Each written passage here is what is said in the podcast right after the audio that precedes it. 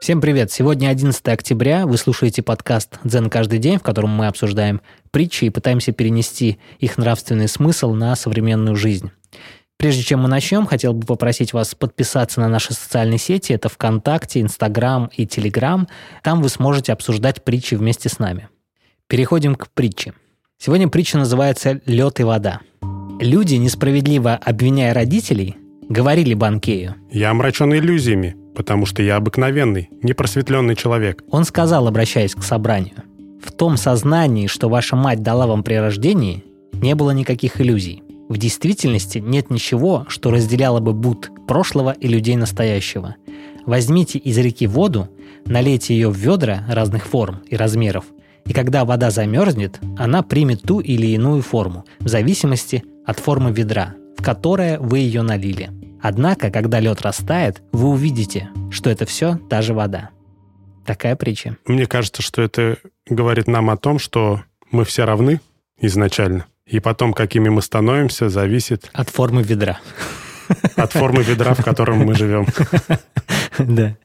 Ну вот интересный да, момент, что люди, которые говорили Банкею, они говорили о том, что они омрачены иллюзиями.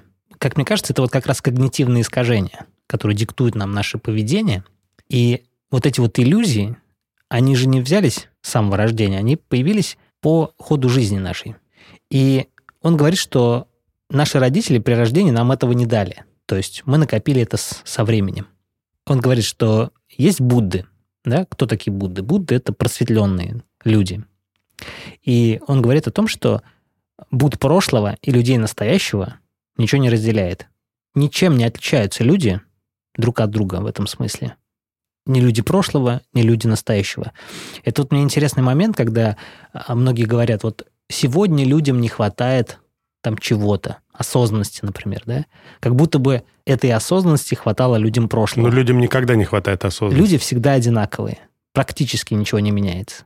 Как будто бы все циклично. В этом-то в смысле и колесо сансара об этом-то и говорит. Ну, короче, наполненность человека формируется в течение жизни, и это лишь зависит от самого человека, чем он наполняется. Да? И как он с этим справляется. Но в остальном мы все едины.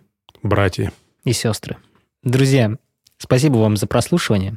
Надеюсь, мы правильно поняли смысл этой притчи. Но если это не так, вы можете зайти в наши социальные сети и написать нам об этом. До скорых встреч. До завтра. Пока.